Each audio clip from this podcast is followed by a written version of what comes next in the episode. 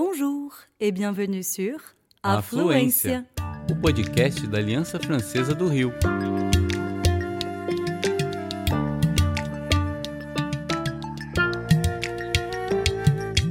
Você está ouvindo Tête à Tête. entrevistas em francês ou português.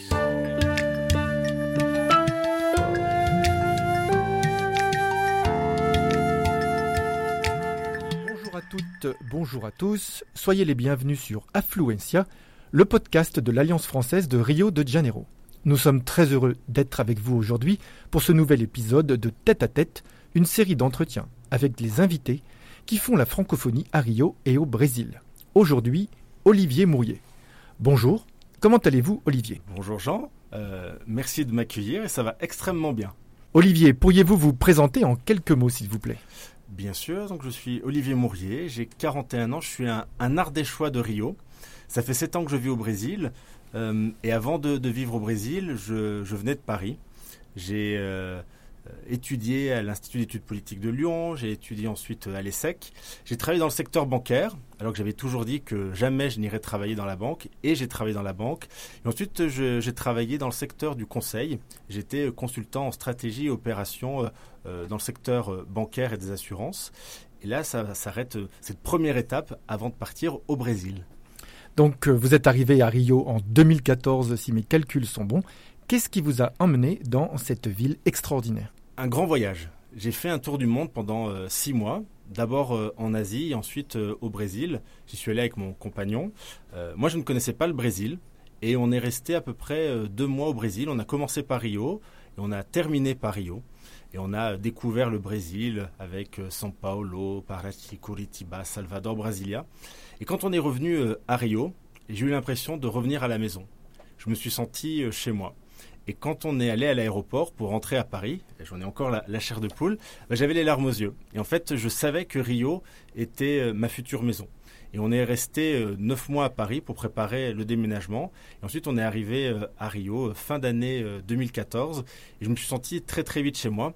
Et je me suis rendu compte que on avait un lien très fort entre, entre, la France et le, entre la France et le Brésil, et plus particulièrement avec Rio. Et j'ai eu un vrai coup de cœur pour la ville. Et la chose en fait, qui m'a le plus attiré dans la ville, c'était le sourire des gens. Et euh, ce que ça m'a appris, ça m'a appris à sourire. J'ai appris à, à montrer euh, mon sourire. Et je trouve que c'est la chose, moi, qui m'a le plus impressionné et qui m'a profondément transformé depuis sept ans que je suis au Brésil, c'est d'être plus heureux. Olivier, vous êtes entrepreneur dans le monde de la technologie, vous êtes cofondateur de Mox Digital. Quels sont les services que votre entreprise offre? Quand je suis arrivé euh, au Brésil, donc avec Xavier, euh, on est arrivé euh, sans idée particulière. C'était un choix de vie, c'était pas un choix de vie professionnelle, c'était un choix de vie personnel, le, Brésil. Et on a eu une première idée qui était de, lancer une activité de yoga, yoga do Brésil. Puis on s'est rendu compte que ce n'était pas euh, ce que nous voulions vraiment faire. Et on s'est dit, qu'est-ce que l'on pourrait faire qui nous intéresse vraiment? Xavier, lui, travaillait dans le secteur euh, Facebook et Google. Moi, je venais du monde euh, du conseil, des organisations et opérations. Et on s'est dit, on va créer des, conférences qui nous plaisent. Parce qu'on avait assisté à beaucoup de conférences, participé à beaucoup de conférences en France. Et on s'était rendu compte que on n'y retrouvait pas notre compte. Et on s'est dit, on va créer des conférences euh, qui nous plaisent et qui, a priori, vont plaire aux autres. Euh, on a tous les deux fait Sciences Po. Et en fait, on a imaginé des conférences, euh, donc des conférences B2B euh, pour les entreprises sur la transformation technologique et l'innovation. Pourquoi est-ce que je vous dis on a, pas, on a fait Sciences Po? C'est qu'en fait, on a imaginé des conférences où on crée une, où il y a une curation des événements. On raconte une histoire. Et aujourd'hui, le, différentiel, c'est notre capacité à raconter des histoires. Et aujourd'hui, les, gens nous suivent dans, les conférences qu'on organise parce que justement, on crée un, un fil conducteur et les gens restent longtemps dans nos conférences. Donc aujourd'hui, on a fait des conférences euh, au Brésil, donc principalement à Rio, à Belo Horizonte, et pour la première fois, on va aller à São Paulo cette année. Euh, on a déjà fait cinq éditions à Rio. On va faire notre sixième édition en mai euh, à la Casa Firjan. En septembre, on va aller euh, à São Paulo. Et en janvier, on a organisé, on a été convié par la Rio Innovation Week pour euh, faire un événement sur le futur du travail. Donc voilà, notre activité, c'est principalement d'organiser des conférences en notre nom propre, mais on peut aussi en organiser pour des entreprises sur des thématiques qui sont liées à la technologie et comment la technologie impacte nos vies, impacte les entreprises. Très intéressant comme, comme parcours et très intéressant comme proposition, effectivement. Le monde d'aujourd'hui est celui de la technologie. Euh, nous-mêmes, à l'Alliance française, nous suivons une stratégie euh, euh, d'innovation très très forte, mais c'est un autre sujet. on l'a bien compris, vous êtes très très bien placé dans le monde de la technologie. Pourriez-vous nous parler de la French Tech, s'il vous plaît? De quoi s'agit-il? Alors la French Tech, c'est un, un, label officiel qui est attribué par l'État français à des pôles métropolitains qui sont reconnus pour leur écosystème technologique ou de start-up. En fait, c'est un mouvement qui réunit des start-up françaises et c'est un, label, un mouvement, une association à but non lucratif euh, à travers le monde. Et donc on trouve euh, des French Tech aussi bien au Brésil qu'à Hong Kong, qu'aux États-Unis, qu'en Allemagne. Et aujourd'hui, c'est à peu près une centaine de villes qui ont euh, un hub French Tech. Est-ce qu'on trouve aussi des French Tech en France? Bien sûr. On trouve des French Tech à Paris, à Brest, à Lyon. Donc ça s'est totalement disséminé. Et aujourd'hui, au Brésil, la French Tech est représentée à São Paulo. Et que représente du coup ce label French Tech au Brésil et plus précisément à São Paulo en termes d'effectifs, d'entreprises? Alors c'est à peu près 80 euh, entreprises qui sont euh, reconnues par la French Tech de São Paulo avec des, profils qui sont assez variés. En fait, il y a, trois grandes catégories. Il y a euh, des entreprises tech, start-up qui sont créées par des Français, donc des entreprises qui sont brésiliennes mais qui sont créées par des Français, comme Logi, qui est une, euh, qui est une licorne. Ça peut être aussi des entreprises euh, françaises qui opèrent au Brésil, comme Webedia ou Blablacar, et sont aussi des entreprises brésiliennes avec des Brésiliens mais qui ont étudié en France. Donc il y a toujours une, un lien extrêmement fort avec la France, avec des origines et des relations euh, vraiment très intenses. Vous avez parlé de licorne. Est-ce que vous pourriez nous expliquer ce que cette créature mythique ah. vient faire dans la technologie? Alors une licorne, c'est une start-up, une entreprise technologique qui est valorisée plus de 1 milliard de dollars. Oui, il faut quand même y arriver. Il faut y arriver, oui. Donc ça prend un petit peu de temps. Le Brésil, on a, on a quelques-unes. La France, on a 25. Ça faisait partie des, ambitions de, de, la French Tech d'avoir 25 startups euh, avant 2025. Le, ça a été atteint euh, avant. Euh, et ça montre surtout le, dynamisme du secteur technologique. Le Brésil est un, est un pays immense, avec un potentiel énorme, et le, le secteur technologique est très actif. Pourriez-vous nous faire le portrait type d'un entrepreneur ou d'une entrepreneuse française de la French Tech, donc au Brésil? Je dirais que c'est difficile de faire un, portrait type parce que hum, ce sont des profils qui sont, qui sont extrêmement variés, avec des parcours et des histoires très différentes. en fait, je vais vous donner des exemples. Pour illustrer euh, euh, qui sont ces entrepreneurs et entrepreneuses, je vais vous donner euh, quatre personnes qui sont des gens que je connais dans le, domaine de la, dans la French Tech et qui ont euh, des parcours euh, très variés. Je vais prendre par exemple euh, Mathieu Leroux. Mathieu Leroux, il a lancé Deezer, donc la plateforme de, musique, de téléchargement musical au Brésil. Et ensuite, il a lancé la filiale de Le Wagon, Le Wagon, qui est une entreprise qui aide qui forme des personnes à la programmation. Euh, Tarek lui, il est arrivé il y a deux ans et demi au Brésil comme le CEO de Webedia. Donc lui, c'est un expatrié. Euh, j'ai un autre exemple, c'est Lara Krumsfeld, qui est au Brésil depuis 2012 euh, et qui est passée par euh, l'IAB, qui est une entreprise brésilienne, ensuite qui est passée par Dynamic et qui aujourd'hui est Executive Vice President de Smart Ad Server encore un, parcours donc très différent. Et euh, un autre exemple d'une personne que j'aime beaucoup, c'est Caroline Mayer, qui a travaillé pour Criteo, donc une entreprise technologique euh, française, euh, qui ensuite a monté sa société de conseil et qui aujourd'hui est vice-présidente d'une d'une entreprise technologique qui développe des suites logicielles de marketing. Donc il n'y a pas de profil identique, il n'y a pas une formation identique non plus pour être un entrepreneur de la French Tech au Brésil. Si je prends mon exemple, et je vais prendre un exemple d'où, puisque euh, Mox Digital est membre de la French Tech en étant à Rio. Donc nous sommes la seule entreprise de la French Tech du Brésil, de São Paulo, à ne pas venir de São Paulo, mais de Rio. Et quand on voit le parcours que, j'ai eu et que j'ai eu avec Xavier, qui est donc mon, associé, nous, nous sommes des jeunes entrepreneurs venus euh, de France sans idée particulière de ce que nous, irions faire euh, au Brésil. Et aujourd'hui, on est avec des entreprises qui sont euh, très fortes, très connues dans le secteur de la technologie.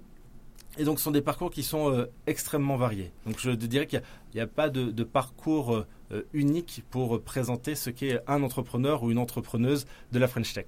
Finalement, on peut dire que les parcours des membres, en tout cas des entrepreneurs de la French Tech, sont aussi diversifiés que euh, les, les secteurs euh, professionnels euh, de la French Tech. Ah, complètement. Puisque finalement, le seul point commun de ces entreprises est de travailler avec un haut niveau d'intégration technologique, informatique, mais finalement, tous les secteurs peuvent être couverts. Absolument, c'est exactement ça.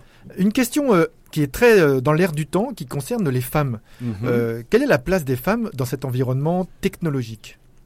Je dirais qu'il est insuffisamment représenté. Dans les grandes entreprises, la place des femmes est euh, relativement importante, mais dans des secteurs qui, dans des plus petites entreprises où les compétences technologiques sont très fortes, elles sont moins représentées, mais c'est aussi lié au niveau de la formation, parce que durant la formation, il y a un domaine qui s'appelle le domaine STEAM, qui est sciences, technologies, ingénierie et mathématiques, où il y a une sous-représentation des femmes.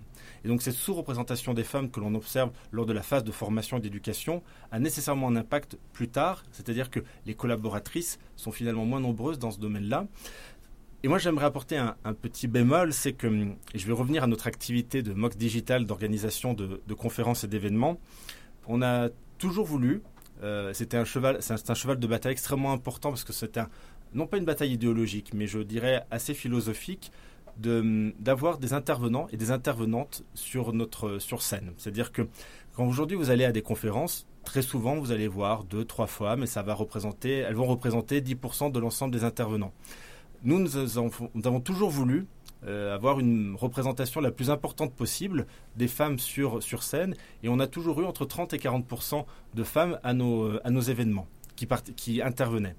Cette année, en janvier, pour la première fois, au Rio Innovation Week, donc sur euh, l'événement qu'on a organisé sur le thème du futur du travail, on a réussi à avoir 50% de femmes.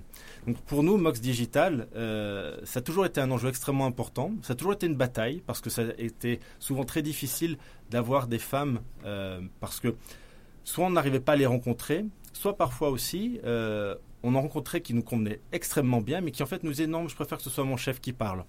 Et nous, nous avons toujours voulu, avec Xavier, euh, ça a toujours été une, volonté de notre part d'être actifs dans ce domaine-là pour que les femmes soient justement le mieux représentées possible. Parce que notre activité, c'est de parler du futur. Notre marque, donc je dis notre, notre entreprise, c'est Mox Digital, mais notre marque, c'est Pont Futuro.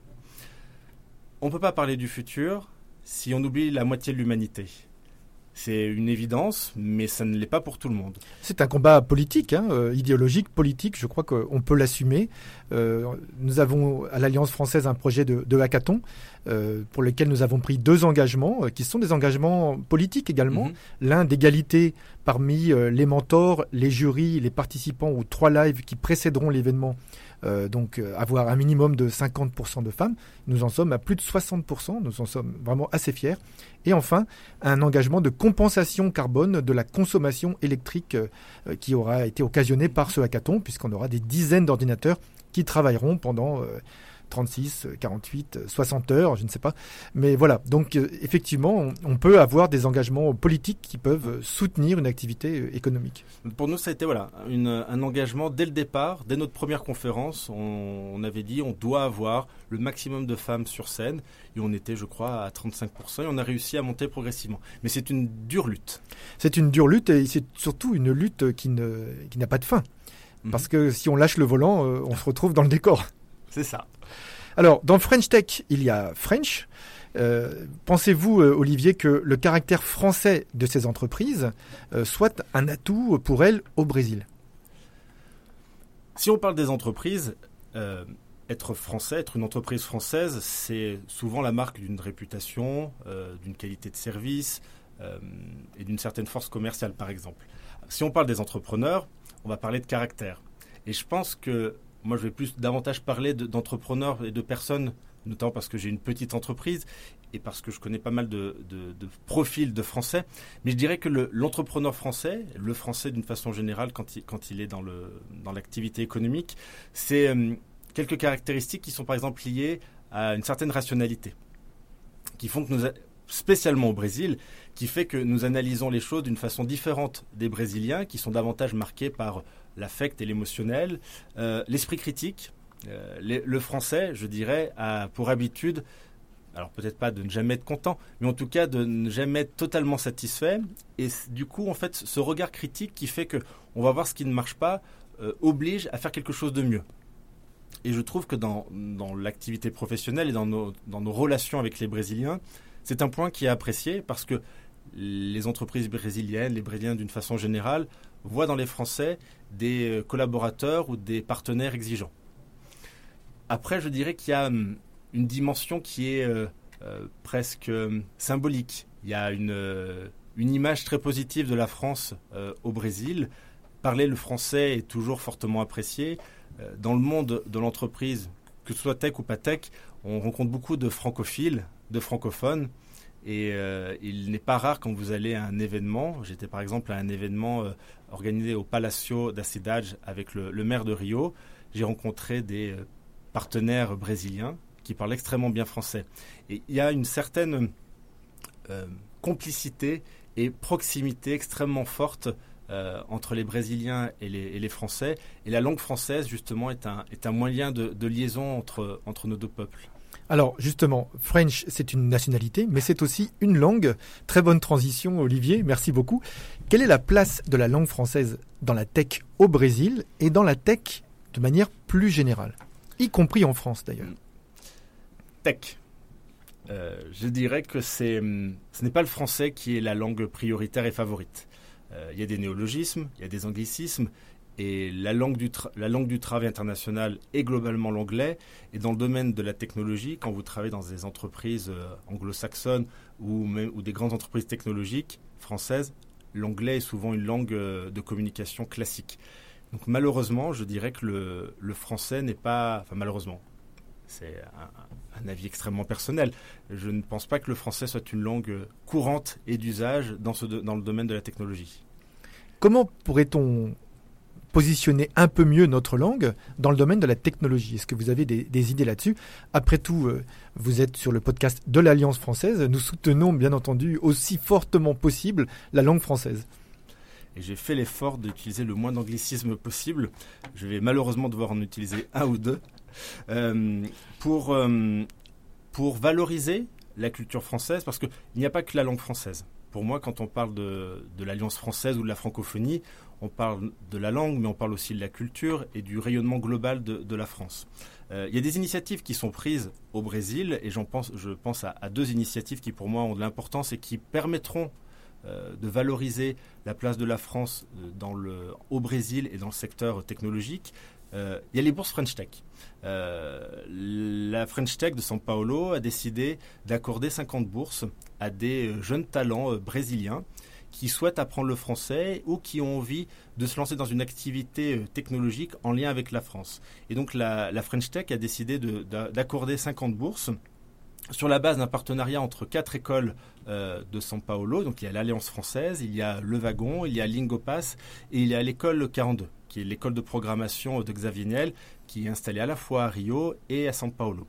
Donc pour moi, ce projet d'offrir des bourses qui viennent de la France, puisque c'est le, ministère des Affaires étrangères qui, accorde ces bourses, pour moi est un moyen de valoriser, de mettre en avant la France, de mettre en avant ses valeurs, de mettre en avant sa langue, euh, par l'intermédiaire de jeunes brésiliens qui ont cette envie, euh, cette première connexion avec la France, et du coup, ces bourses-là sont là pour donner un complément et un soutien intéressant.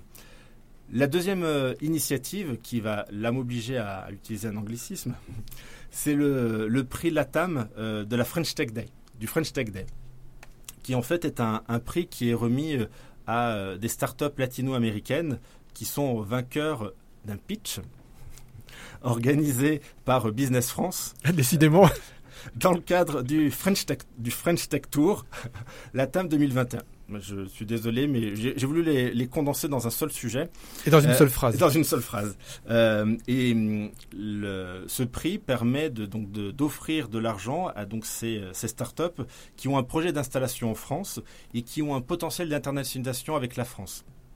Donc pour moi, ces deux, ces deux initiatives euh, qui viennent du Brésil, à travers la France, sont un, un moyen de valoriser, de mettre en avant la France pas nécessairement euh, de façon très directe la langue, mais indirectement, vous allez toucher euh, la langue française. Bien sûr, quand on valorise euh, effectivement le, une appartenance nationale, on valorise aussi l'appartenance à une culture, à une langue qui en fait éminemment partie, etc. Et si vous me permettez, on, on parle de la francophonie, et il y a un aspect que je n'ai pas évoqué quand je me suis présenté. Je suis le, correspondant de Francophonie sans frontières au Brésil, qui est une association française qui a des correspondants en Amérique du Nord, en Afrique, en Europe, et qui en a un aussi en Uruguay. Donc nous sommes deux en Amérique latine.